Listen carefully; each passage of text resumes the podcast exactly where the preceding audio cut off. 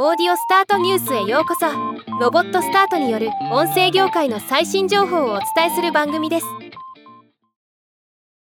今回は米国のアップルポッドキャストで一部のポッドキャスト番組の疑わしい5つ星評価が削除されているという話題を紹介します。受賞歴のあるポッドキャスター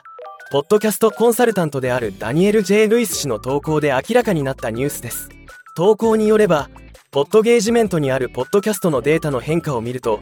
レビューコメントではなく5つ星評価の番組が2024年2月7日から2月12日にかけて大幅な落ち込みを見せています。しかもこれは米国のみ減少が見られた事象とのこと。ダニエル・ J・ ルイス氏はこの動きについて私はアップルポッドキャストが今月